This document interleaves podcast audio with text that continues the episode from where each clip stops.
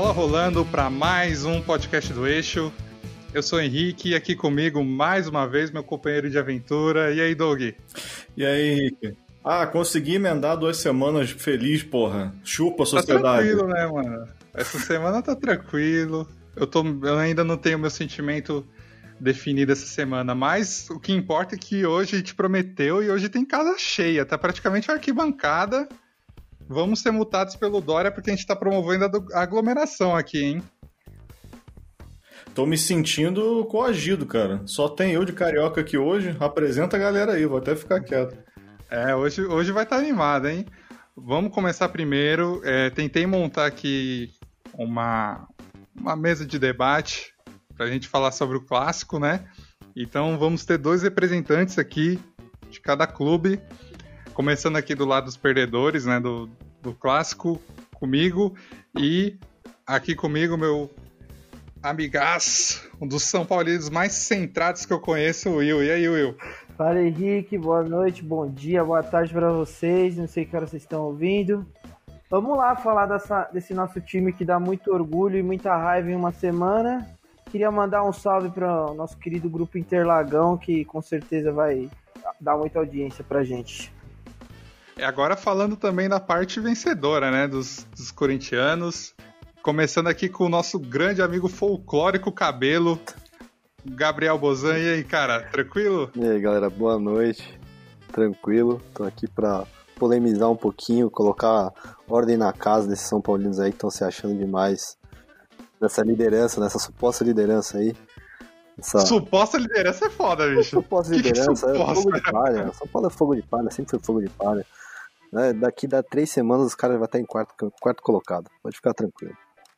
E para reforçar esse discurso aí maluco, temos aqui o meu grande amigo Igor, outro corintiano felizaço aí com a vitória e é, devoto da religião Mancini, né, Igor?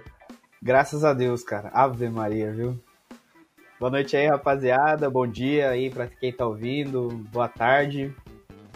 Sem dúvida, cara. Realmente Mancini foi um divisor de, de águas aí, né, do, do Corinthians. Chegou pra ajudar bastante aí o vestiário.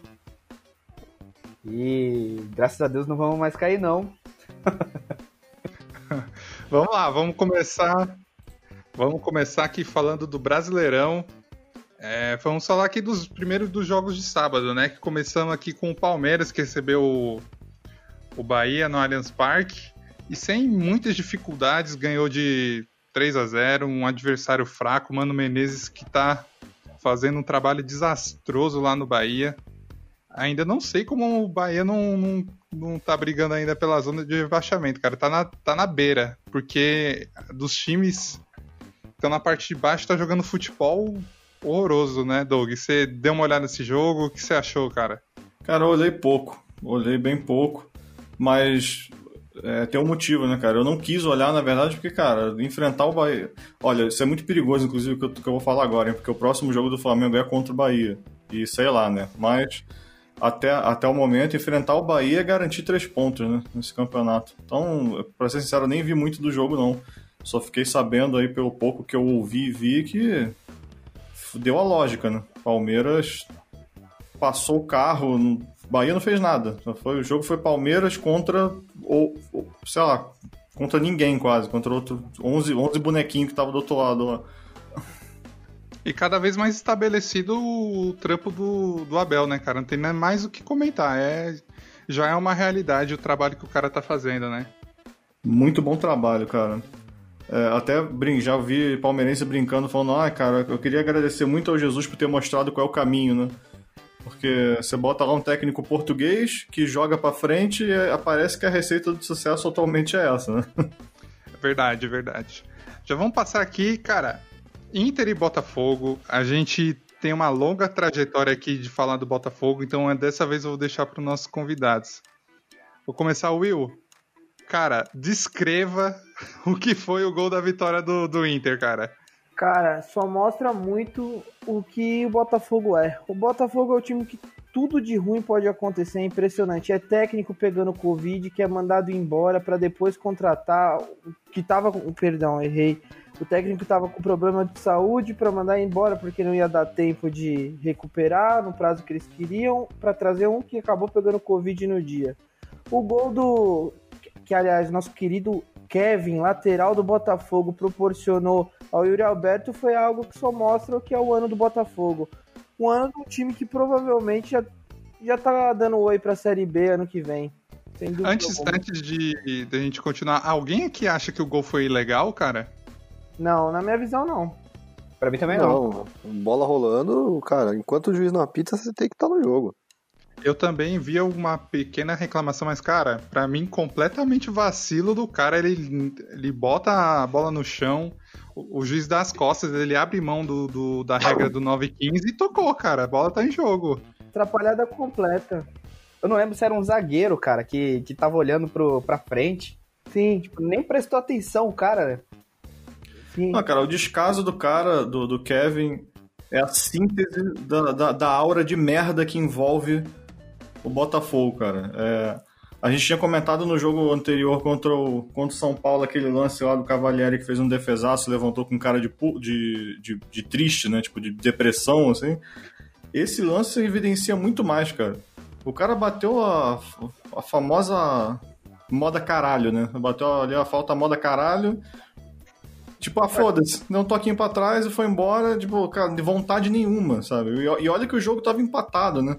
Os caras podiam arrancar um pontinho ali contra um time que é superior. Cara, é, é, se, eu, se eu fosse botafoguense, cara, sinceramente, cara, eu acho que, sei lá, eu não, não assistiria mais o Botafogo jogar até 2025. Porque... Eu fico com dó do Honda. Eu fico Sim. com dó do Honda. Não sei o que é pior, o gol que o Botafogo tomou ou perder pro Abel do Inter, pro Inter do Abel, né? que é bem complicado também. E eu apostei no Botafogo por causa disso. Eu ainda falei no episódio anterior, eu falei, cara, eu vou apostar no Botafogo nesse jogo, porque o, o poder da mística vai atuar no fator Abel aí. Mas não teve jeito, cara. Foi mais forte do que, do que isso. Não tem mística que funciona com o Botafogo, cara. É um. A gente brinca aqui no Morumbi tem um sapo enterrado, no, no Engenhão, cara, tem um. Um cutulo, sei lá, cara. Uma besta fera demoniada, cara, que, que não vai cegar enquanto o Botafogo não acabar, porque ah, um, um, time, um time que há, sei lá, seis anos atrás foi patrocinado por uma empresa de pirâmide. Você vai querer o quê? é, os caras ainda querem se tornar SA, né? É, o, patrocinado pelo Felipe Neto, tudo bem, o Felipe Neto tem, tem, tem dinheiro. Mas porra, né, cara? Não dá, não dá. Ah, temos fases do Botafogo: Garrincha, Túlio Maravilha, Sidorf e o falecimento. Então, o fim tá próximo, acredito. O fim vai ser. E o Yachurê tá chegando, né? Vai chegar. Ah, fora esse papelão é. que, né? Que vazou o vídeo antes de um jogador nem contratado ainda.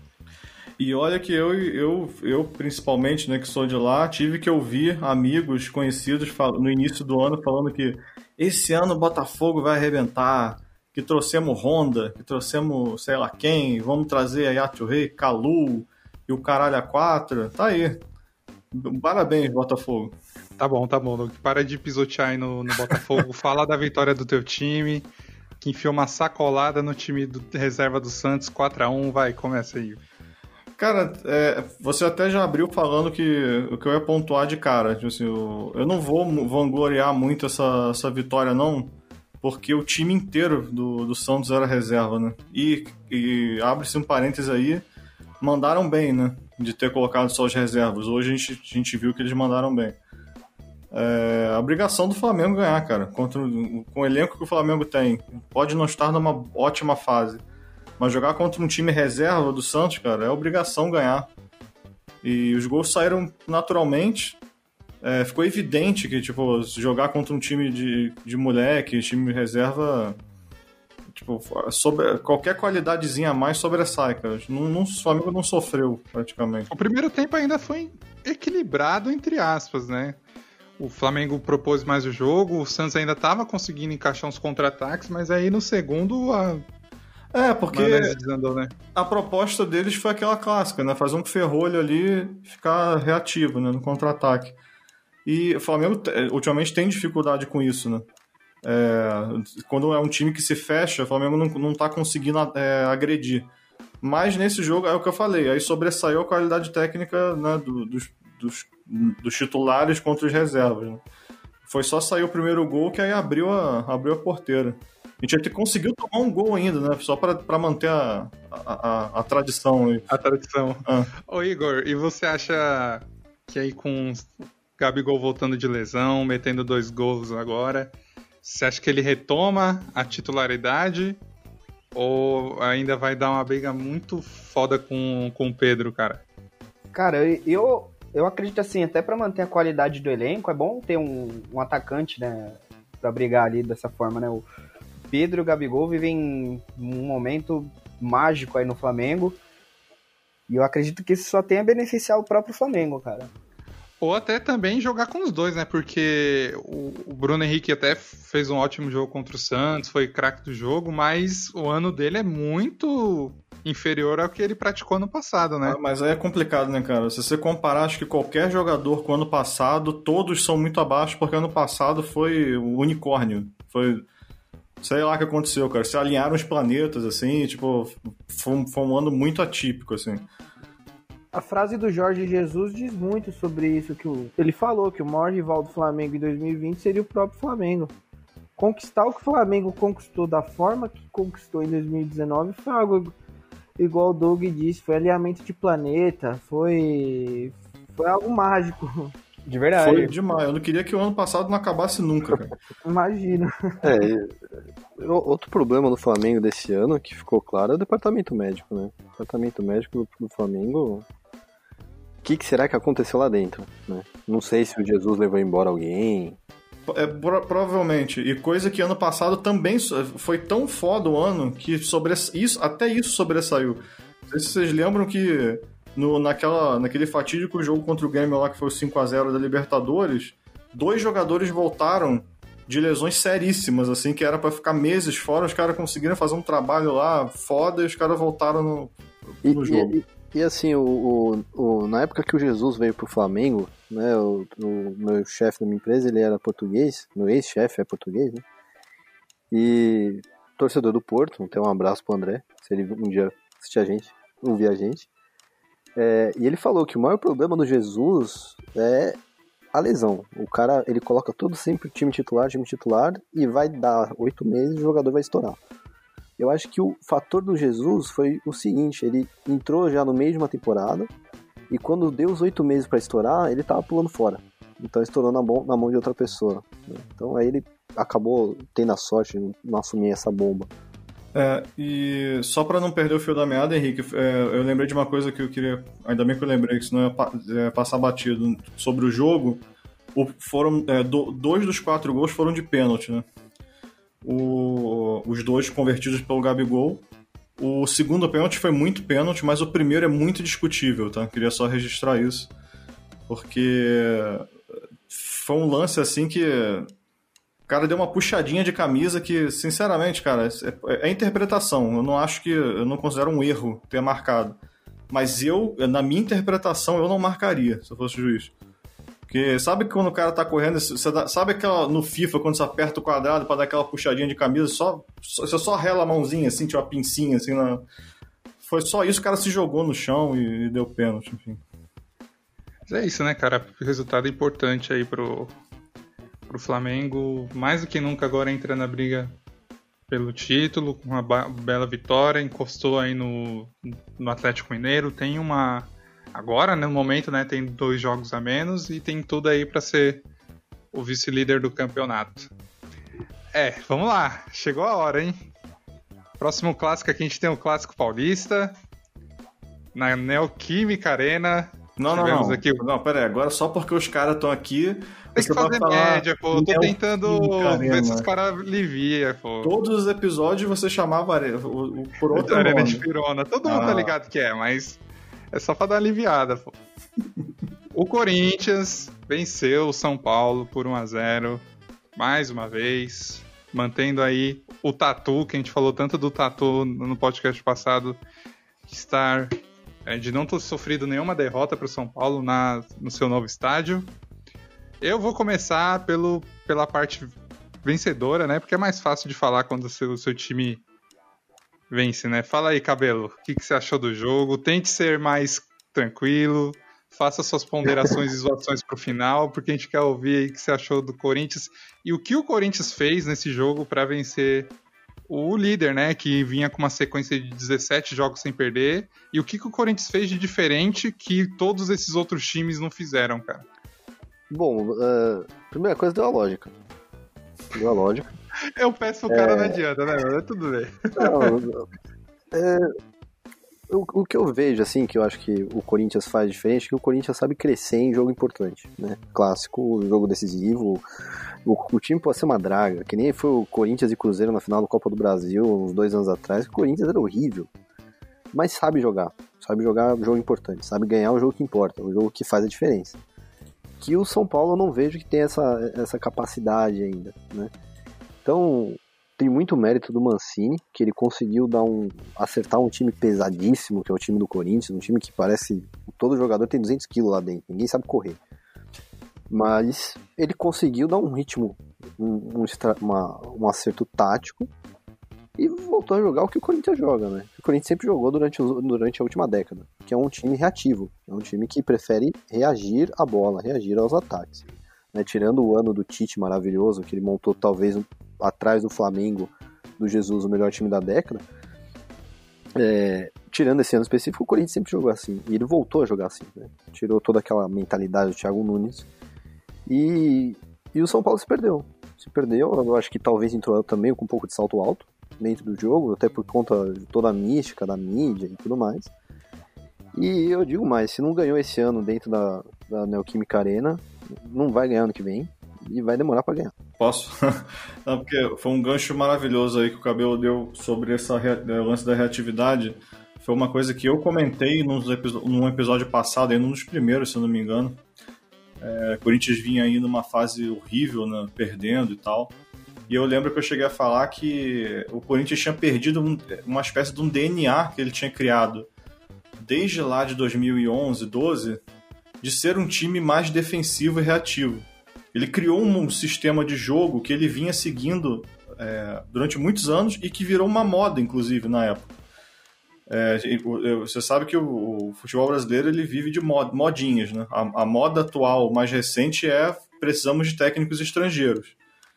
É, a moda daquela época, naquele, daquele período de tempo entre mais ou menos vai, 2011 e 2014, me arrisco a dizer, era, tipo assim, a receita do sucesso, entre aspas, é, tipo, precisamos jogar nos defendendo e saindo no contra-ataque. E quem começou isso foi o Corinthians. Só que o Corinthians, ele, ele, botou, ele botou isso no sangue, sabe? Ficou muito tempo jogando assim e dando certo. E depois de um tempo, isso foi perdido. Então a gente vê o reflexo disso no, no, nas últimas temporadas aí, é, inclusive nessa atual, né? Verdade, o que eu, o que eu notei assim, cara, de diferença pro ano passado é que a mentalidade no início do ano era montar um time que chutasse mais no gol, que agredisse mais os adversários. Mas até o, o um pouco antes da pandemia, né, que que foi quando parou, que o Corinthians estava muito mal no Campeonato Paulista. Eu lembro que o Corinthians ainda estava muito pesado, cara. O Luan ele veio para ser uma solução, né, para fazer ajudar os caras lá na frente, tal, mas ainda é, o Corinthians ainda estava muito pesado. Aí, graças a Deus, cara, sobrou duas pecinhas lá no Atlético Mineiro que veio e, cara, deu uma velocidade ali no ataque, encaixou muito bem. Que realmente ajudou bastante aí contra o São Paulo, que foi o Casares e o Otero, cara. Então, é, eu queria complementar e perguntar para vocês o seguinte, é, o Cabelo já falou desse espírito que o Corinthians cresce em time grande, é, contra jogo grande, contra time grande, em clássico. Mas vocês acham que o que a gente viu contra o São Paulo nesse domingo vai ser o Corinthians que vai terminar esse campeonato brasileiro aí? É um time que vai crescer? É um time que vai buscar uma possível um G6, aí dependendo dos resultados de que tem lá em cima, se surgir uns campeões, vai abrindo vaga, né? Ainda tem total esperança de, de buscar uma vaga na Libertadores? Ou vocês acham que aquilo é pontual e aí contra o Goiás já vai se perder e vai ser aquele Corinthians que a gente estava vendo de, de empates ou 1 a 0 chorado? Cara, eu quero, eu particularmente, eu quero ver mais dois jogos do Corinthians para ter essa certeza, porque até então, eu acredito que não só eu, como qualquer outro corintiano, tava almejando ali uma décima posição, mas, pô, olhando aqui a tabela, a gente já tá bem perto, né? Cara, eu, eu tenho uma opinião sobre isso também, mas vai, vai lá, Cabelo, fala você primeiro. É, eu acho que o Corinthians acaba em décimo, décimo primeiro na tabela. É. Não, eu não vejo o time do Corinthians com a com a, com a qualidade constante, assim, para conseguir produzir um, um, resultado melhor, uma vaguinha na Libertadores e tal. Pra mim, décimo colocado ali, com esse time, com a história desse time desse ano, tá ótimo, tá no lucro. Sim, eu, eu, eu compartilho realmente dessa, dessa opinião, até falei, acho que eu, como qualquer outro corintiano, ali décima posição, do que a gente espera desse time, né, vendo as últimas atuações, né. Mas, ó, é, se a gente parar pra pensar, o Mancini ele tá fazendo um trabalho de crescimento dentro do Corinthians, mesmo com uns tropeços, derrotas, empate. Ele pegou o time na zona do rebaixamento, né? E já tá aqui no seu décimo, décimo lugar. Os times que estão aqui na frente do Corinthians, que eu posso falar aqui, é, acho que do G4 eu não, não vou citar, mas, por exemplo, Inter tá numa decrescente. O Grêmio, a gente precisa ver qual, qual vai ser a reação do Renato agora, né, depois dessa eliminação para Libertadores. Fluminense também, que já está numa forte queda com a saída do Helman. O Santos, que parece que agora mais do que nunca vai focar na Libertadores. A gente tem o Atlético, Atlético Goianiense, que é o Atlético Goianiense, e o Corinthians. Então, assim, se você parar para pensar, os adversários que estão à frente do Corinthians no momento estão numa decadente e o Corinthians está numa crescente. Então, não pode até ser não difícil o Corinthians galgar aí umas posições mais à frente, cara. Olha, eu também vejo ali uma possibilidade de uma, uma pré-Libertadores, cara. Até um sétimo lugar ali. Acho que dá pra pegar, dependendo de quem for o finalista da Libertadores também, né? Tem isso. Olha, é, a gente tá olhando muito quem tá à frente do Corinthians, mas é, eu queria que a gente observasse dois times que vêm atrás do Corinthians, que é Red Bull Bragantino e Ceará. São dois times que estão jogando melhor que o Corinthians, independente da derrota do Ceará esse final de semana. É, tem um clássico agora, mas é um time que tem o Vina, que é um jogador que está no momento mágico. O Red Bull Bragantino tem o Claudinho, que está jogando muito bem. O problema do Red Bull Bragantino é o sistema defensivo, que toma gol todo jogo, mas é um time que agride muito, é um time que dentro da, de sua casa faz valer o seu mando de campo e normalmente ganha os jogos. E vai ter um jogo relativamente mais fácil agora. E é, o que eu queria dizer, o Corinthians é um time que eu, não, eu não consigo enxergar essa solução que os corintianos vê no Otero e no Casares. Por exemplo, o, o, Igor citou o gol, o gol que o São Paulo tomou. O gol que o São Paulo tomou é um absurdo o São Paulo tomar um gol daquele. É um gol de dois jogadores que são extremamente pesados. O Casares, a camisa faz volume nele com a barriga dele de tão pesado que ele tá. O Otero só sabe chutar. O Otero é excelente batedor de falta, ponto. Ele não é um craque, nem um cara que puxa contra-ataque. Eu aceitaria o Léo Natel puxando aquele contra-ataque, mas não aceito o Otero e o Casares.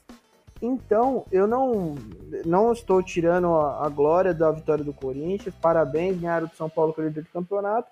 Mas eu acho, sinceramente, que foi é, não foi tão mérito do Corinthians, foi uma partida horrorosa e desastrosa do São Paulo e o Corinthians soube aproveitar o contra-ataque. Ponto. Não. É, posso, posso dar um, só um exemplo? Pode, pode. Ah, qual foi a última derrota mais sofrida que o São Paulo teve contra o Corinthians? Pra foi mim, o lançamento do Sornosa.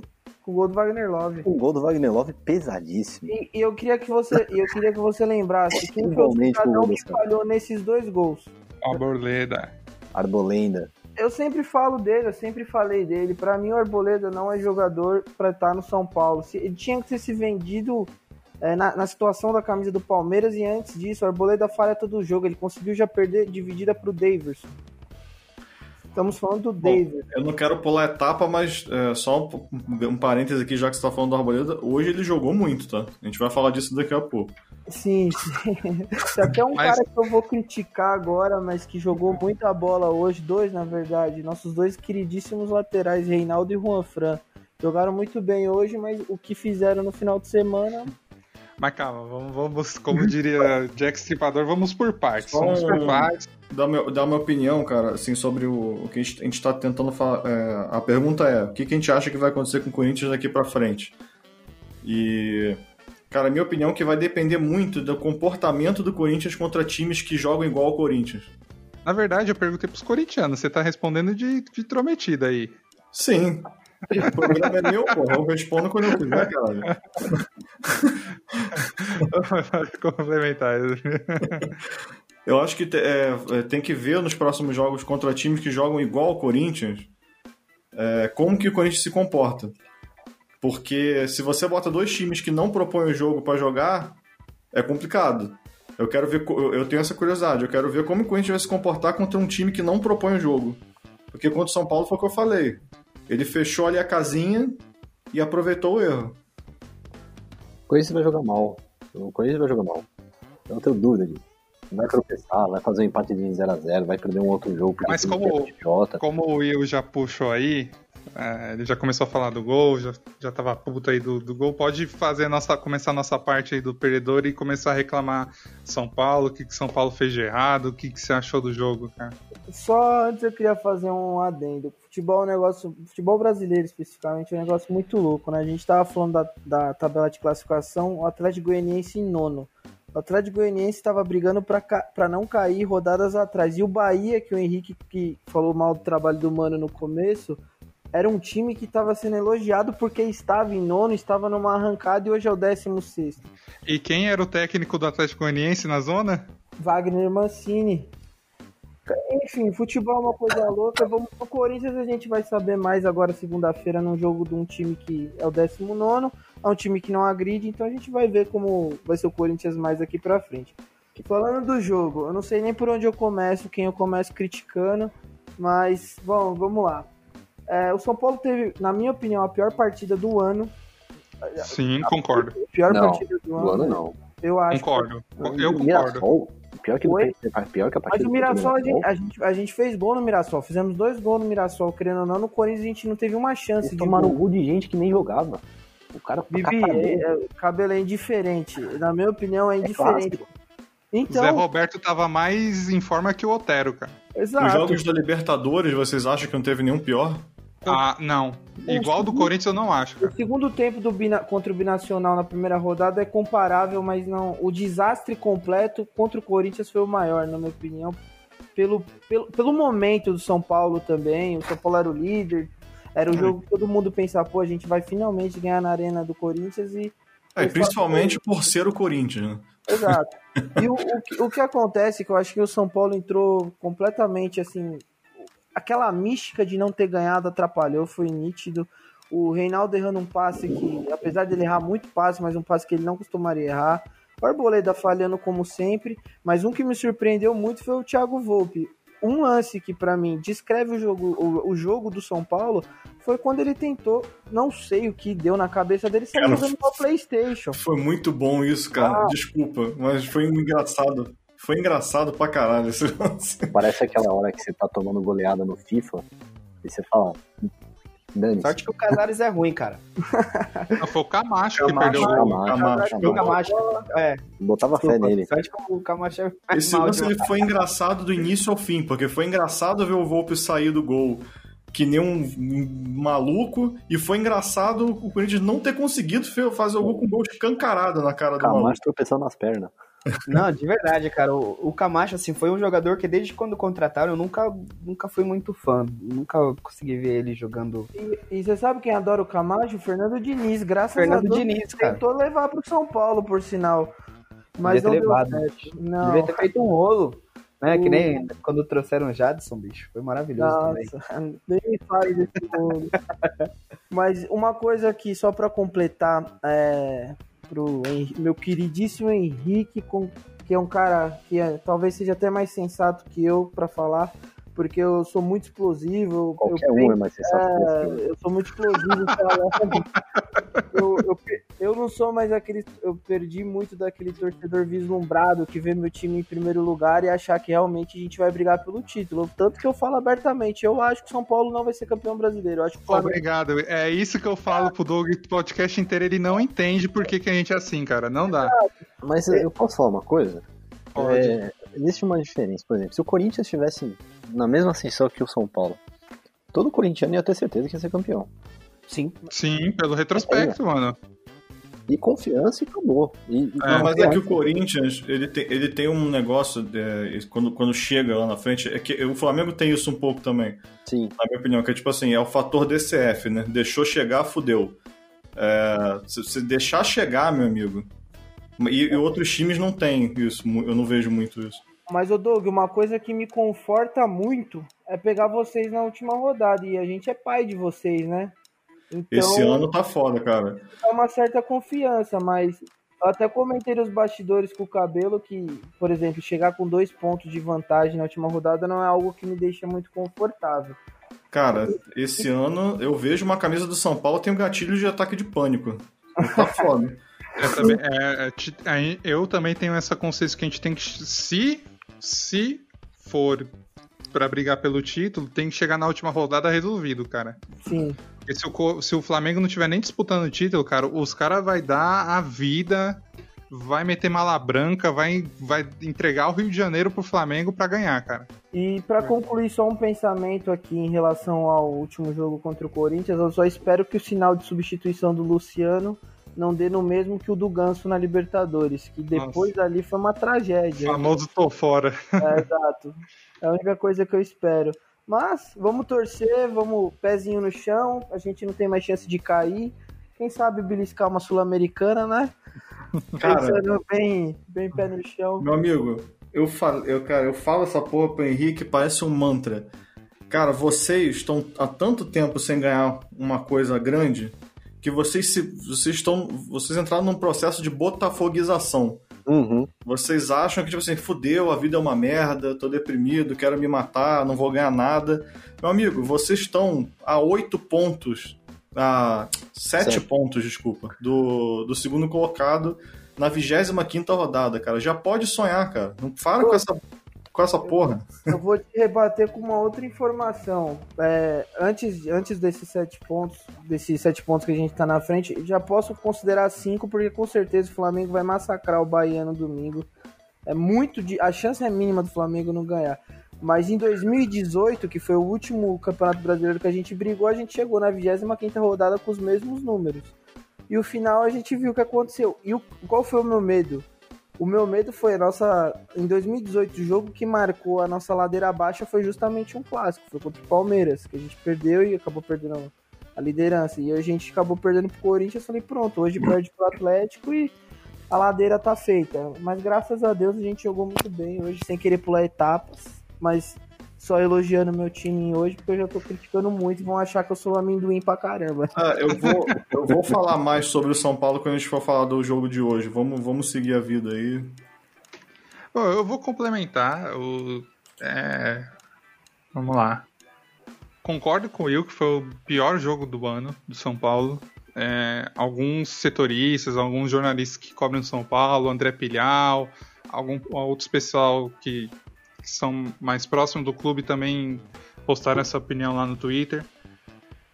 É, é difícil fazer uma análise desse jogo, cara, sem entender qual foi a orientação que o São Paulo recebeu para esse jogo. Porque, é, não querendo descreditar a vitória do Corinthians, é, o que fez o melhor jogo para mim do campeonato, acho que superou do, do que ele fez contra o Atlético Mineiro, até porque venceu, né? Mas. Cara, foi nítido como o São Paulo teve uma postura de cautela, que eu digo, no jogo. A gente sabe quando, quando tem um, um, um jogo em que uma equipe é superior à outra tecnicamente, porque a gente não pode ser também idiota de falar que o Corinthians, por ter vencido São Paulo, tem um time melhor que São Paulo que não tem. Você consegue equilibrar isso como? assim, vai ficar repetitivo pro corintiano, mas é na raça. É na dedicação. É, se você pegar um cara que, que é melhor tecnicamente do que você, você tem que correr o dobro do que ele, você tem que marcar o dobro do que ele. E, cara, o São Paulo, não sei se por conta dessa coisa de 10 pendurados, é, medo de perder para essa decisão que foi contra o Atlético, cara, os caras estavam tirando o pé nitidamente. O Corinthians bateu o recorde do Campeonato Brasileiro de desarmes em um jogo. Foi o recorde do Campeonato Brasileiro, cara. Não tem explicação se não foi isso. E, cara, em clássico, você tirar o pé contra o Corinthians, com um retrospecto tão negativo que você tem, cara, é certeza de que você não vai sair com a vitória. Eu tenho duas reflexões barra perguntas é, apoiado nisso que você está falando, Henrique. É, a primeira é a seguinte: você acha que de alguma forma o fato do time inteiro do São Paulo praticamente estar tá pendurado influenciou de alguma forma? Contra o Corinthians, sim. Porque hoje eu tenho a resposta que influenciou. O jogo de hoje mostrou que influenciou. Posso só fazer um adendo nisso, né, Pode. nessa questão de cartão? Pô, vocês 11 cara pendurado, caramba, 4. E quem foi o único time que tomou cartão na partida? O São Paulo. Foi o São Paulo. Precisando de Foi o São. Paulo. Porque o cara. Não, o São Paulo não, não- Ele não colocou nem situações pro Corinthians tomar um cartão amarelo. Porque não teve dividida. Essa é a realidade, não teve dividida no jogo. O O São Paulo dominava a bola, o Corinthians tomava. Não era nenhuma disputa, não era nenhuma briga, ele tomava. Tanto que o único jogador que tomou cartão amarelo do São Paulo foi o Daniel Alves, que tava voltando de uma suspensão. É, tomou, tomou quem tinha que tomar. Todo mundo que tinha que tomar, cara. E quem podia tomar, né? Eu assisti alguns jogos do São Paulo, é, fora esse que teve contra o Corinthians, e eu, eu notei, cara, não sei vocês, São Paulinos, que acompanham mais, com mais frequência os jogos, é, eu notei uma grande dificuldade do São Paulo contra times que marcam. é, tipo, o Corinthians marcou muito no campo de defesa, cara, e eu, eu via isso. É claramente uma dificuldade do São Paulo de encontrar alguém desmarcado pra trocar bola. Isso é um problema crônico do, do São Paulo, cara. O Igor comentou da dificuldade do São Paulo em criar contra times retranqueiros. E é, muita ver- é muito verdade isso, e até inclusive até um ponto que eu ia que eu queria colocar é que quanto jogo assim besta o São Paulo empatou em casa nesse Campeonato Brasileiro. De cabeça eu posso citar Bahia, Red Bull Bragantino, Va- o Vasco com surto de Covid, ou seja, a gente jogou com o time reserva do Vasco, que é um dos piores times do campeonato. E por E incrível que pareça, mano, é o melhor mandante. O Vasco Não, São Ah, Paulo. o São Paulo sim, é, até desafio. o São Então, e Paulo o, e o é o contrário. segundo melhor visitante, o São Paulo. E o contrário acontece, né? As vitórias contra o Flamengo foi, na minha opinião, é justamente porque o Flamengo joga pra cima. E vocês se dão bem, se beneficiam desse tipo de jogo. Exatamente. Sim, sim. Mas é, são jogos bobos que a gente. Imagina se tivesse ganhado esses jogos. Aí eu estaria confiante no título. Aí eu não falaria que o Flamengo seria o É campeão isso, brasileiro. é isso, cara. O que eu falo pro Doug aqui todo podcast é isso, cara. O São Paulino não sabe o time que vai entrar em campo, cara. Hoje a gente não sabia se entrar o São Paulo que ganhou do Flamengo ou se era o São Paulo que perde pro Corinthians, mano. Cada jogo, cada jogo você tem que sentar e esperar ver o que o time vai fazer, porque você não tem confiança. Você não sabe como é que o time vai se impor, se vai empatar com o Vasco, se vai perder ou vai empatar com o Bahia, empatar com o Red Bull Bragantino em casa, ou se é o time que ganha do Flamengo, que ganha do Atlético Mineiro, que busca resultado fora. Não dá pra ter confiança num time desse, cara. E a gente pega os três próximos jogos do São Paulo que eu julgo como cruciais. A gente pega o Fluminense no Maracanã agora. Um Fluminense que vem nitidamente em queda de rendimento depois que o Odair Helman- saiu. Depois o Red Bull Bragantino em Bragança. E depois um possível um Santos jogando uma possível segunda, segundo jogo de Libertadores semifinal. Mas que Santos a gente vai jogar? Por quê? O Cuca falou que não vai mais fazer o que ele fez contra o Flamengo, que é botar um time inteiro de reservas. Isso ele não faz mais. E o São Paulo é um time que pode se dar bem, no meu modo de ver, apenas nesse jogo entre esses dois que eu comentei com vocês. Porque o Fluminense, na carniça que está, eu duvido que o Fluminense vai agredir o São Paulo mesmo sendo no Rio. E o Red Bull Bragantino vai ser é aquele jogo que a gente não espera nada. Por quê? Empatamos no Morumbi. Eu não lembro o resultado no Campeonato Paulista, mas se eu não me engano a gente perdeu pro Red Bull. A gente perdeu Foi. pro Red Bull Bragantino em casa no Campeonato Paulista. Foi o primeiro jogo do retorno do, do Foi futebol. 3x2 Foi. pro Red Bull Bragantino, se eu não me engano. E, assim, são nove pontos que se um time, um Flamengo da vida faria esses nove pontos. já vamos emendar aqui que o São Paulo jogou hoje, né? Aproveitar que a gente tá falando de São Paulo. E aí, e aí falar aqui que, novamente, a gente não sabe que time entrou em campo. São Paulo recebeu o Atlético Mineiro no Morumbi, com muita gente falando que era a final. Que o São Paulo vai emendar várias finais aí até o final do campeonato. E ganhou por 3 a 0 do Atlético Mineiro. Estabele... É, cortou aí um princípio de crise, porque se perde para o Atlético Mineiro, como a gente diz aqui, o bagulho ia ficar louco. Ia ferrar com tudo, cara. Mas e aí, o que, que você achou do São Paulo hoje, cara? Olha, agora eu vou, vou, eu vou elogiar. Depois de tanta crítica do jogo do final de semana, eu vou elogiar. Primeiro tempo excelente, marcação alta, dominamos o Atlético, Keno no bolso do. Tudo que não fez contra o Corinthians, porque os caras não estavam com medo de tomar cartão, velho. Tanto aí que come... tomou. Sim, aí começou o segundo tempo, já começou a dar a cara daquele São Paulo de domingo, graças a Deus saiu o segundo gol, voltamos a dominar o jogo e foi um amasso. Só queria fazer uma, não uma crítica, mas assim, o Brenner não pode perder tanto gol igual ele vem perdendo.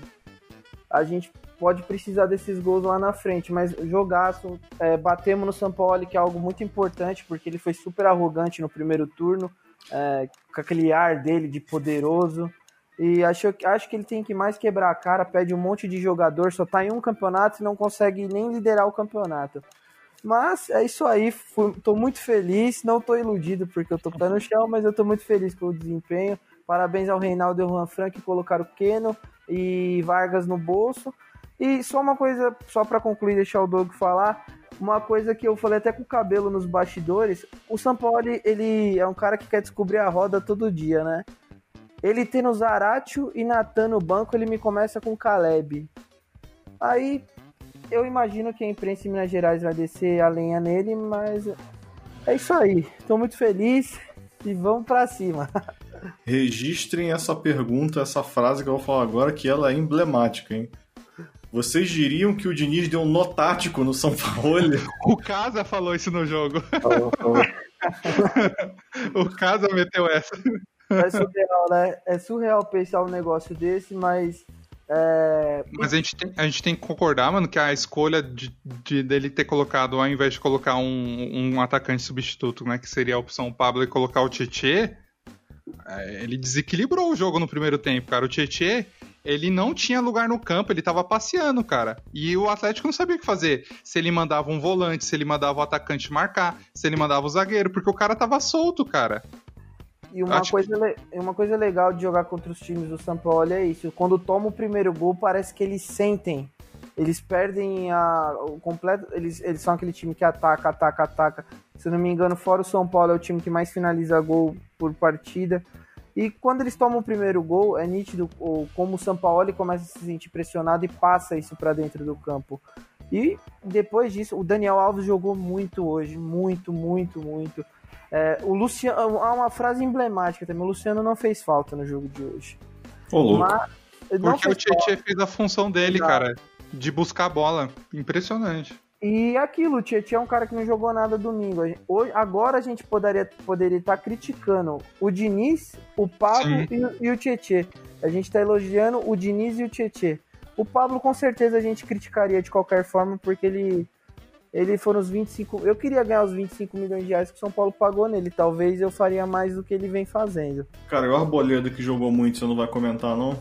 Eu prefiro deixar pra lá porque uma hora ou outra eu vou me arrepender. De... Eu não quero deixar gravado que eu elogiei o Arboleda algum dia. Não vai fazer bem pra minha imagem isso. Mas foi uma partida segura dele, digamos assim. Aliás, quase entregou no final, né? O VAR foi olhar se teve um lance duvidoso ali com ele, mas não foi, mas não vou. Parabéns, Arboleda. Você hoje. É. Hoje eu não vou. Não fez mais que sua obrigação. É. Queria destacar vou... o Igor Gomes também jogou muito. Muito. Muito, cara. Vem jogando bem, fora domingo, vem jogando muito bem. O segundo gol dele de fora da área, em menos de um mês. Era um cara que não batia tanto a gol. Tá vindo batendo mais a gol, bate bem, tem qualidade técnica. E é isso que o São Paulo precisa. O São Paulo aprimorando a pontaria é um time que com certeza vai fazer dois, três gols por jogo, em, diria daqui, daqui para frente em 60, 70% dos jogos. É, hoje inclusive com o resultado ele passou a ser o melhor ataque do campeonato, passou o Atlético. E a segunda melhor defesa, é, só com um gol a mais que o Grêmio, que tem 20 gols. Ah, mas isso tá para mudar rápido. mas, e aí, eu vou perguntar agora aos convidados que se viram o jogo, se quiseram fazer, é, fazer algum, alguma observação aí. Eu acho que esse, esse jogo ele cimentou o Diniz em si. Porque o que que, que, que sempre criticavam o Diniz, né? Os dois pontos, desde a época que ele trabalhava lá no Fluminense. Pô, o Diniz cria, cria, cria, mas não faz gol. O time do Diniz cria, cria, cria, joga pra frente e toma cinco gols.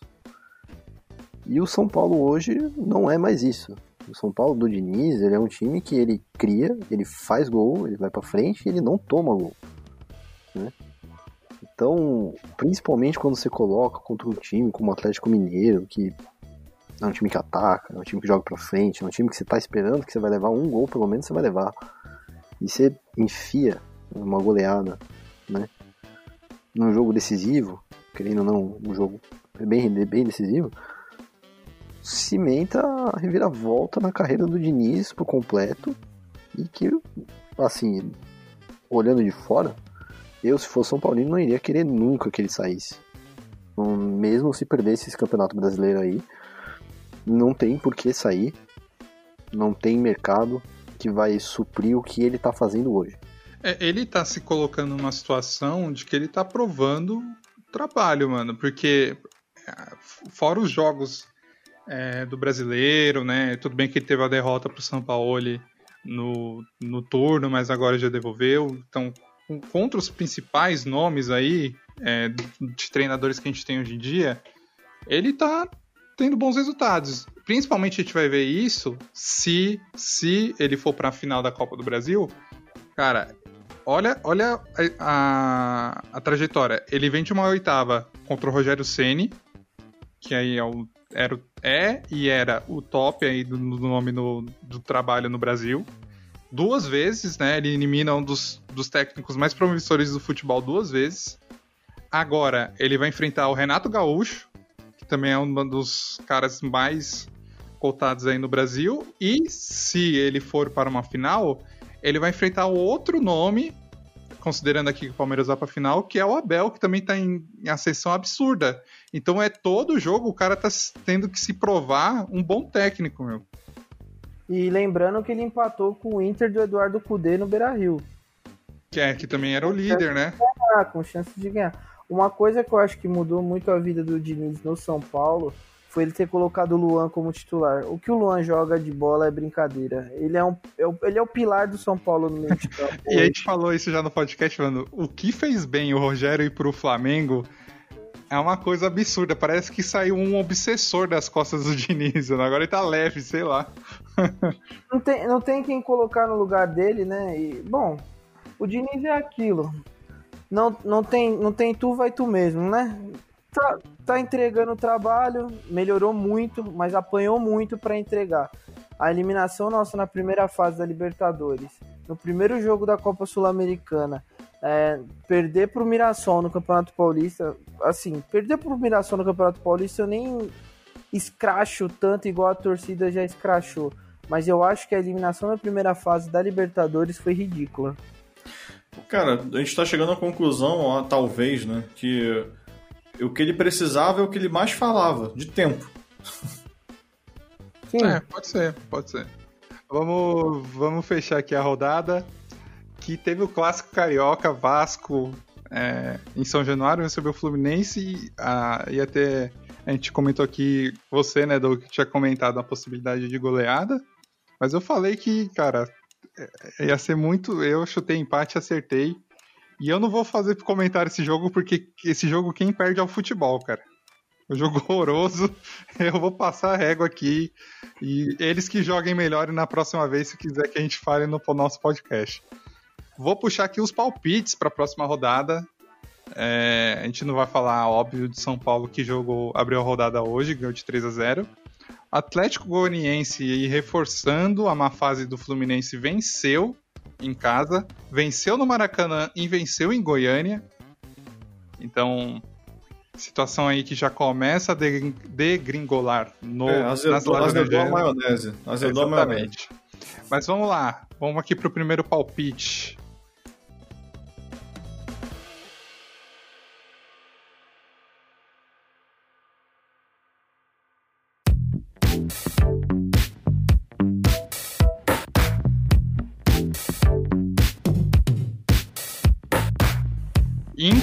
Palmeiras, lá no Beira Rio. Cedog. Palmeiras. Will. Empate. Igor. Inter. Palmeiras vai ficar focado no. Cabelo. Vamos ver o cabelo, manda. 3x0 Palmeiras. Fácil. Eu também acho que dá Palmeiras fácil, cara. Fácil. Sem, sem, Acho que assim, a Palmeiras nem fácil. apertando. Se apertar, é mais de 5. Vai, Abel. Ah, Também no sábado aqui um jogo pra se você tiver com raiva da vida, bêbado, drogado, sei lá, cara, assiste. Curitiba e Botafogo em Curitiba. Doug. Cara, eu vou insistir, que eu, eu sou um cara, sou persistente, cara. Botafogo. Will. Curitiba 1x0. Igor. Isso é difícil, né, cara? É o, é o time que não ganha contra o time que. Que só perde. time, contra um time que não é time. É, o- é o que não gosta de ganhar contra o que gosta de perder. Então. Vai ser complicado, mas acho que dá Curitiba, hein, cara. Cabelo. 2x0 Curitiba. Eu ia falar exatamente 2x0 Curitiba, dois gols do Giovanni Augusto, porque tá no meu cartola. E o Honda Verdade, cai. E o Honda sai do time. O cara vai pro Só Japão, só né? uma, uma observação importante ainda, pegando o gancho do Cartola. Cara, eu, eu particularmente achei que realmente a gente ia perder pro São Paulo da mesma forma como a gente perdeu pro Flamengo. Eu achei num nível, cara, que eu coloquei o Luciano no Cartola. Mas, cara, se você quiser ganhar alguma coisa no cartola, você tem que abandonar clubismo, mano. Ah, então, não. Então, assim, mas eu, eu apostei no Luciano. Eu falei, ah, o Luciano vai arrebentar, né, meu? Já totalmente desacreditado. Quando eu vi que ele saiu, eu comemorei pra caramba, bicho. Tipo, Tanto que última aquele, rodada, eu tô projetando escalar o time inteiro do São Paulo. aquele jogo do São Paulo 4x1 do, no Maracanã, eu escalei o Luciano e o Pedro. E os, os caras dos dois meteu gol, mano. Então tem que ser assim. Vamos lá, Vasco e Santos, lá em São Januário. Esse jogo vai ser complicado, né? Depende de como o Santos vem. O que você acha aí, Doug? Empate. Cano, 1x0 Vasco. eu acho que Santos, cara. 0x0. Oxo. Eu, acho, eu também acho que vai ser um 0x0, hein? Um jogo meio Talvez mocho. seja até pior do que o Curitiba e Botafogo. No Maracanã, 6 e 15 Flamengo e Bahia. Bahia é minha porra. E aí, Doug, o que que você acha? Ah, você é o primeiro, pô. Você não falou da ordem aí? Tá botando ordem na Não, eu casa? sempre vou o último, pô. Eu tô sendo o último. Ah, é? Então desculpa, cara. Minha ignorância. Flamengo. Flamengo 4x1, hat-trick do Gabigol. Ô, louco. Você já, tá dei, maluco. já dei deixa de quem é meu capitão É. nessa rodada, hein? Tá, Igor? Bahia. Flamengo, por mais que eu goste do Bora Bahia, minha porra. Esse jogo vai ser 2 a 2 Ô, louco. Dois do Gabigol, dois do Gilberto. Cara, se for mesmo, eu vou te pedir um número aí da Mega Sena aí, cara. Pode cobrar. E pra fechar aqui a rodada, um baita jogo aqui na segunda-feira, Corinthians e Goiás. Lá na Dipirona. E aí, Doug? Corinthians, né? Corinthians 1x0. Goleada, hein? Corinthians. Fábio Santos de pênalti ainda. Vai ver. Não, acho que não vai ser do Fábio Santos, não, cara. Vai sim, que eu tô com ele no Não, Cartola. Não, vai ter uma surpresa aí, bicho. Vai ser algum volante aí da vida, que só tem volante no Corinthians, pô. Eu Tem o, vou Ram- ter que ser. pô, o Ramiro, que é volante, tá jogando de ponta, mano. Volante pra todo lado, velho. Vou ter que ser um pouquinho do contra, mas eu acho que esse jogo aí vai dar Goiás. Você tá de sacanagem, cara. Que você tá-. O que cara que deu essa pompa no começo do podcast agora vai, vai falar que vai dar Goiás, mano. Cara, é padrão Corinthians. é jogo difícil, perde jogo fácil. perde jogo fácil. Mas acho que também vai ser 1x0, cara. Vai ser 1x0 chorado pro Corinthians e é isso aí. Mas eu acho que vai ser outro jogo feio, sabe? Ah, vai, isso com certeza, cara. Aquele vai jogo que você assiste na segunda-feira de ressaca, assim, sabe? Meio pré-natal, o pessoal já tá pensando na ceia, né? No tender, no Chester que vai chegar. Será, cabelo? Porque vocês não pagam a marmita? Será que vai ter cesta de Natal lá? Acho difícil. Mas tem pão. Comida tá em dia. é só você ver a barriguinha do Otero lá que você vai ver que tá em dia. Mas o Otero, ele. O barriga dele é pão líquido, pô. ele gosta de quebrar na noite, hein? É que nem, é que nem o, quando chegou o Otero e o Casares, tem que haver um equilíbrio no, no, elenco, né? Você não pode ter só religioso, você não pode ter só baladeiro. É, exatamente. Tem que ter a turma de Cristo, tem que ter a turma do, do da, da, da, Casa Vermelha, o turma é, do pagode, é isso aí, mano. O São Paulo tá bem servido disso, graças a Deus. Você senta na cachaça no sábado e vai na missa no domingo de manhã. Exatamente. Mas beleza, vamos lá. Agora a gente vai falar do que a gente mais gosta de fazer, que é falar dos outros. Vamos falar aqui da Libertadores, que não tem nenhum representante entre esses convidados. Então a gente vai se resumir a falar dos times que estão lá, né? Começando aqui pela terça-feira, o Palmeiras, que carimbou sua vaga aí na semi da Libertadores. 3 a 0 sem muito, sem muito risco. Primeiro tempo terminou 0 a 0 mas segundo tempo colocou o time para jogar, com um jogador a mais. Uma classificação fácil. Mas é isso, né, cara? A, a gente e o Doug aqui tá falando em outros podcasts, vocês vão concordar, principalmente por serem corintianos e todos aqui somos rivais, cara. Que raiva que dá das chaves que o Palmeiras tá pegando em Libertadores e Copa do Brasil, né, cara? Surreal, surreal. Mas agora vem caprichado, né? Vem o River Plate, muito provavelmente. Mais ou menos, né, cara? Porque você tá vendo aí que o River Plate, ele tem, né? Não tem sido aquela coisa. Tem grandes dificuldades. Tá é que eu acho que tá sentindo. O time, assim, por exemplo, dando um exemplo bem clássico: Flamengo, Corinthians, enfim, times bem de massa tá sentindo muito falta da torcida, isso é nítido. Mas time argentino é impressionante como sente falta disso. Eu, e fora que o River não tá jogando no Monumental, se eu não me engano. Tem essa diferença ainda. Foi um, ah, ele, tá, ele tá jogando no Avellaneda, lá no é, Estado Independente. É, vocês estão levando muito em consideração o jogo que o River teve com o Atlético Paranaense, eu acho. O jogo contra o Atlético Paranaense, realmente, o River brigou com a bola, foi, classificou num pênalti bem chifrinho e o Bento pegando muito o goleiro reserva do Atlético Paranaense. Mas assim, quando chega, chega com força também. Tem esse detalhe. Vamos lembrar de um Palmeiras que podia ter eliminado um Boca Juniors na primeira fase, não eliminou, estava jogando muito bem com o Roger Machado e caiu para quem na semifinal da, semifinal da Libertadores, se eu não me engano também.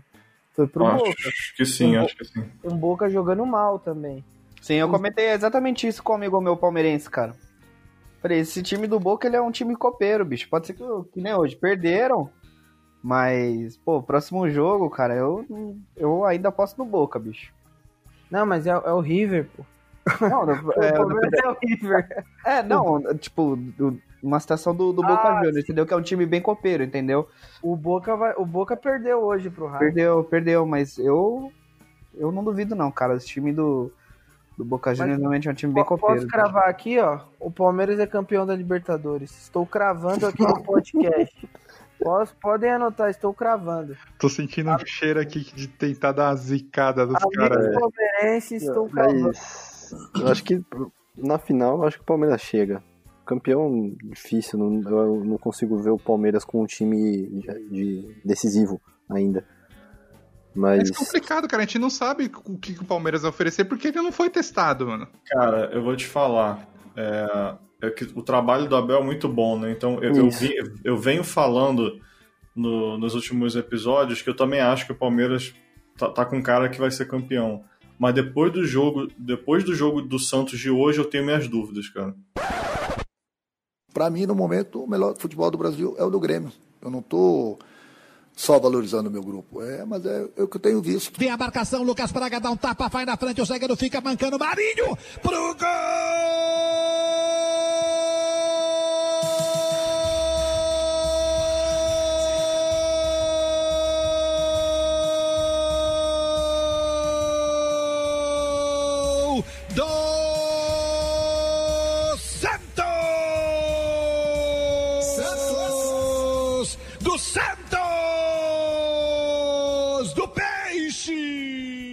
Já vamos aproveitar que você puxou, cara, que o Santos recebeu o Grêmio hoje na Vila.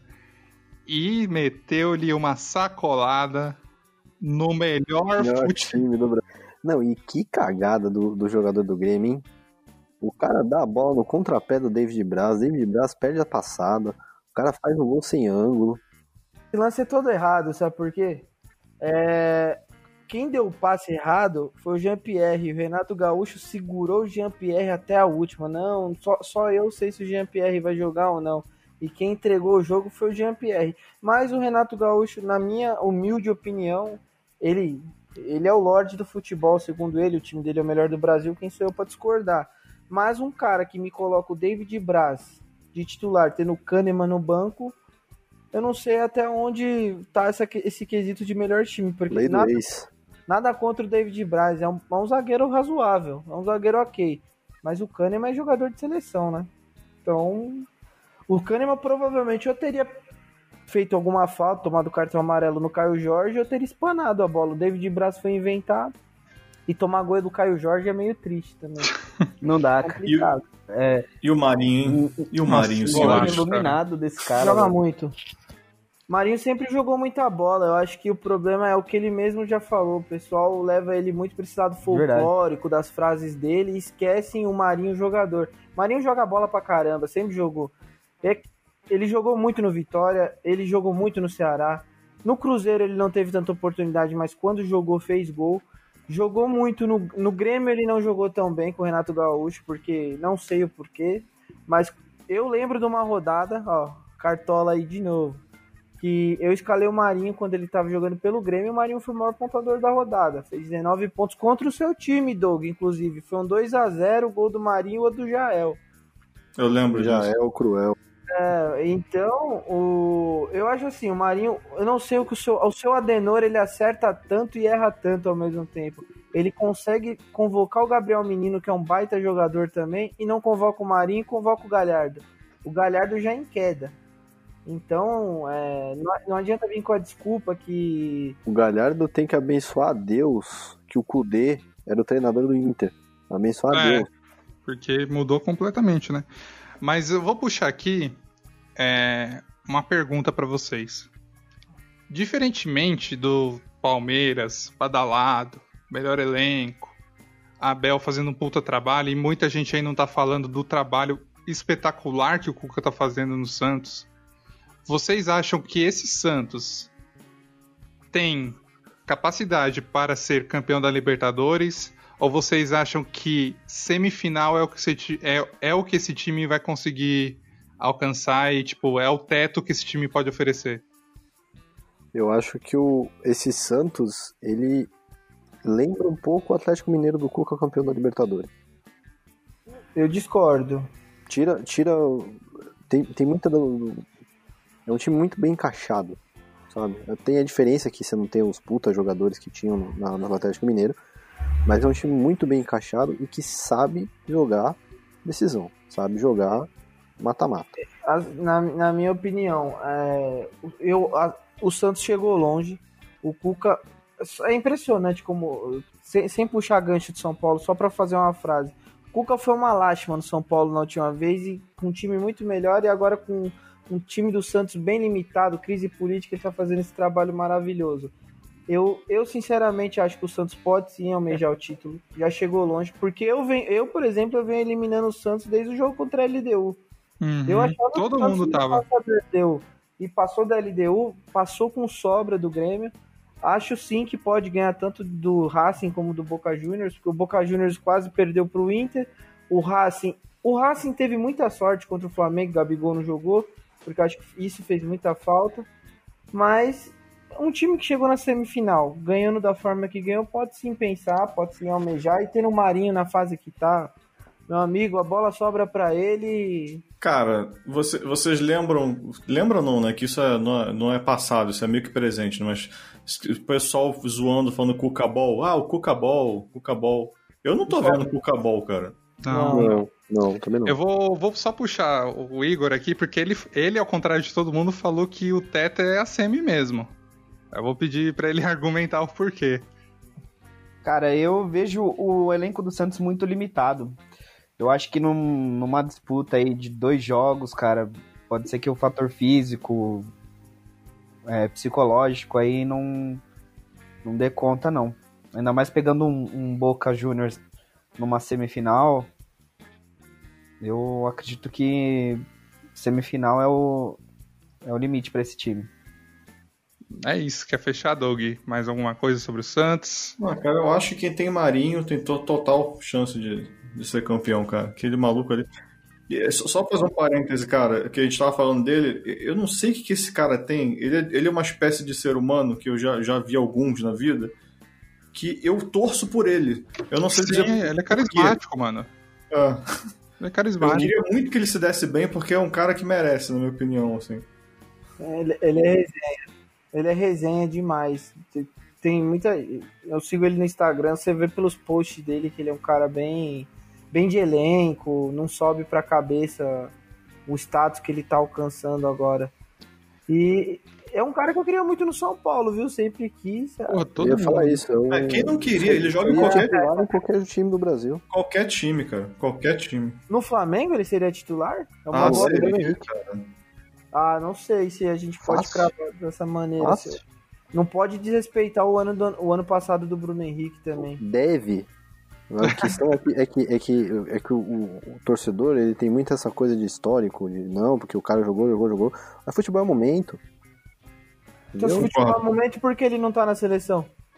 O Marinho, é, você pergunta pro seu Porque Adenor. o, é, porque o Adenor é, é o Adenor, né, cara? O Tite vai morrer abraçado com o Gabriel Jesus de novo. E a gente tendo Ah, o o Tite Marinho voando aqui. O Tite gosta de volante, né, pô? Mas é, mas é isso, vamos fechar aqui. A gente vai deixar pra falar mais pra frente do, desse confronto da Libertadores, porque os brasileiros ainda aguardam os seus adversários. né? A gente vai ter aí a- o jogo da volta entre River, que provavelmente, se seguir a lógica, vai ir pra semi, né? Por ter abri- aberto um 2 a 0 E o Boca, que vai ter que reverter aí o- a derrota pro Racing na, no primeiro jogo. Antes de fechar aqui, Doug, eu vou pedir licença para você e para os nossos ouvintes. Nosso programa ficou tá bem longo, mas acho que pela, pelo número de convidados e pelo papo como tá bem maneiro, vale a pena deixar decorrer um pouco. É, até queria pedir licença aqui para falar de uma ideia que eu estava tendo e eu já vou querer aplicar agora, não falei para ninguém. É, porque nesse final de ano a gente não vai ter essa, esse respiro né, de férias. Normalmente em janeiro a gente tinha aqui esse respiro de futebol, vinha a copinha, né? Esperava seu time entrar em campo lá para fevereiro e vai ser numa tacada só. Então a gente não vai ter podcasts que a gente pode falar pautas que não sejam resultados, que não seja é, que não seja campeonatos, enfim.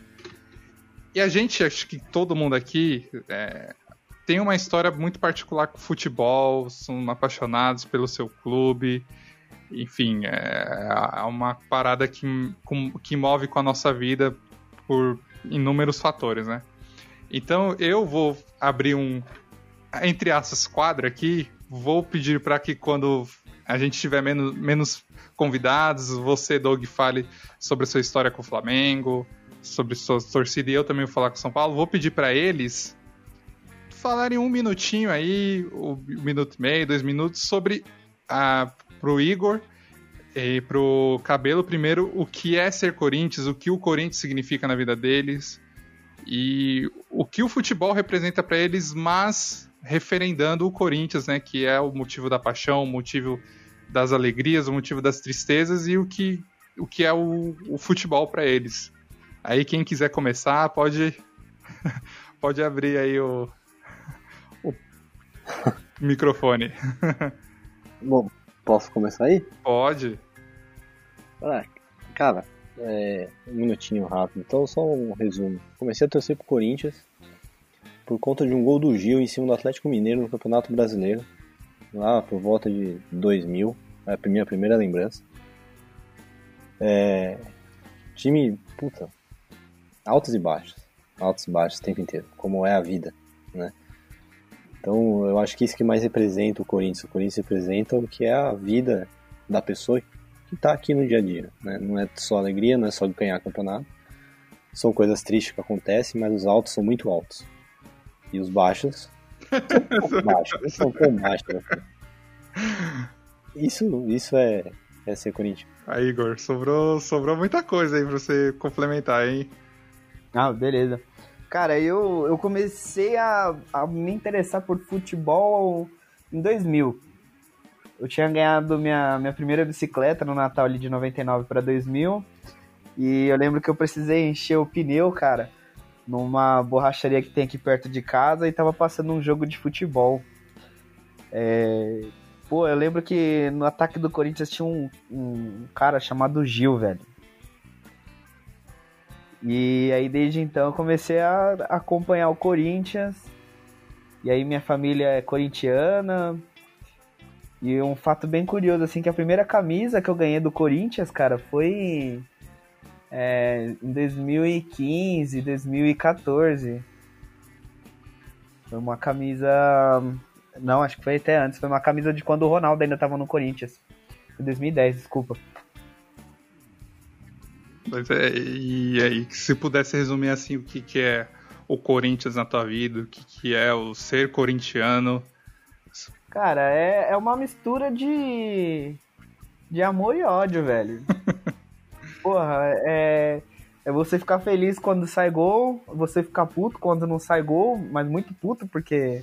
E às vezes até conformado, cara, porque realmente o Corinthians é, desde de quando eu acompanho, assim, a gente não espera que goleia, mas quando goleia é uma festa gigantesca, pô. Então, principalmente, acho que um jogo que teve contra o, o São Paulo, um 6 a 1 na Arena, cara, foi um, um, um jogo bem...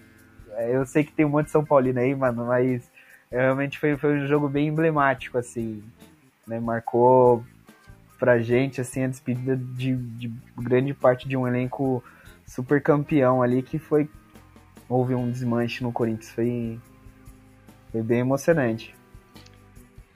Só, só acho que é legal é, se eles falassem a idade, né? Quantos, quantos anos tem, tem o cabelo e o, e o Igor? Eu tenho 27. 27 anos. 25. 25. Ah, agora é a vez do Will. Fazer seus dois minutos aí pra justificar torcer pro São Paulo. Cara, é, primeiro, minha relação com o futebol é, é, desde que eu me entendo por gente, jogando bola. É, eu, normalmente a gente puxa o time do pau. Tô sendo sincero aqui, hein? Quando eu nasci, meu pai cismou que eu era corintiano, porque eu era criança. Aí ele botou a camisa em mim, mas meu sonho era ir pro estádio. Quando eu tinha 7, 8 anos, meu padrinho é São Paulino me levou para assistir em 2003. São Paulo 1, Flamengo 3. Última rodada do Campeonato Brasileiro. Gol do Diego Tardelli, eu lembro até hoje. E eu senti aquilo de, puta, realmente eu sou São Paulino, eu realmente achei isso foda. É, olha como era.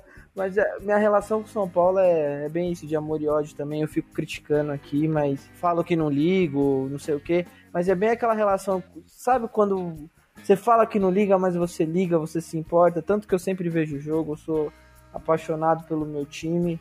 É, vou no estádio desde moleque, não me vejo é, sem ir em estádio e quando eu tiver filho, não me vejo sem levar meu filho ao estádio também. É, e bom, o que eu posso dizer para você é isso. Só questão de futebol, sou apaixonado, sou viciado em cartola. Vocês, vocês que jogam comigo sabem é, quanto eu gosto também. Então, cara, para mim é muito isso. Um jogo que me lembra muito até hoje é São Paulo. Não tem nem como não ser São Paulo 1, Liverpool 0, gol do Mineiro. É, para mim, esse é é o, é o apogeu da minha felicidade no futebol. Foi isso. Então, e, e, e, por incrível que pareça, a minha maior tristeza no futebol foi o gol do Washington na Libertadores de 2008. Aquilo lá, cara, eu lembro, eu tenho a lembrança tão viva na minha memória que eu, que eu queria matar o Joilson, que era o lateral direito de São Paulo na época. Eu queria matar ele. E, e, puta, aquela Libertadores era nossa, eu tinha certeza. O Adriano jogando muito, o Aloysio. Cara, o, lembro do Riquelme dando entrevista falando que se o Adriano jogasse meio por cento do que ele sabia, a Libertadores era de São Paulo. E dando tudo certo. E foi a primeira Libertadores que eu fui em todos os jogos, até a eliminação. Então isso me marcou muito. São esses jogos que me marcaram. E... É nós, São Paulo. Para de me dar tanto estresse assim. Vamos ver que é nós. Tamo junto.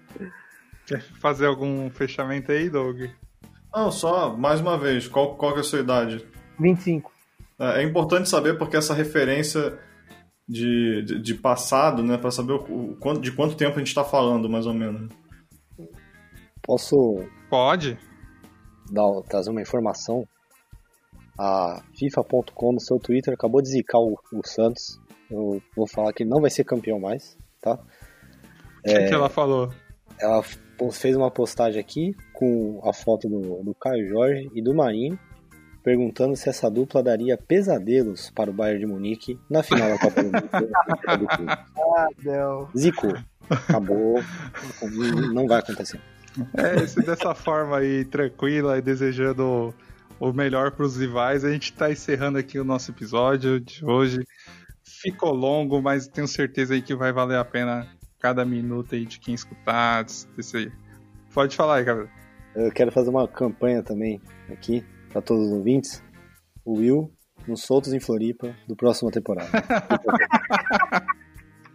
Alô, ou do Solto de Floripa ou quem. É, como é que é? O de férias com ex. Não, não, Soltos em Floripa que é mais polêmico. Mas é isso, cara. Queria agradecer muito vocês aí pela força hoje. É, é, tipo, é, é muito foda fazer um podcast com tantos convidados, é, por horário, por agenda, assim, cada um com suas tarefas. E queria agradecer aí vocês pela força de estar escutando, primeiramente, o, o nosso trampo e por ter participado, cara. E aí, enfim, a casa de vocês, retornem quando quiserem. Quando o Corinthians for campeão, pode bater aqui na porta. Quando o Corinthians for para Libertadores, pode bater aqui na porta à vontade. Quando quando São Paulo, se o São Paulo for campeão, eu já prometi pro Doug que eu vou fazer uma live bêbado. A gente vai fazer, chama o Murilo, chama o Tio, nós. Cara, mete o louco. É, é isso, cara. Agradecer muito vocês aí pela força. Tamo junto. Vamos que Valeu. vamos. Fazer, vamos fazer uma versão especial, igual o Doug falou, só pra falar de assunto polêmico. Mas é isso, valeu, gente. Até, até a próxima. Valeu. noite. Valeu, galera. Tamo junto.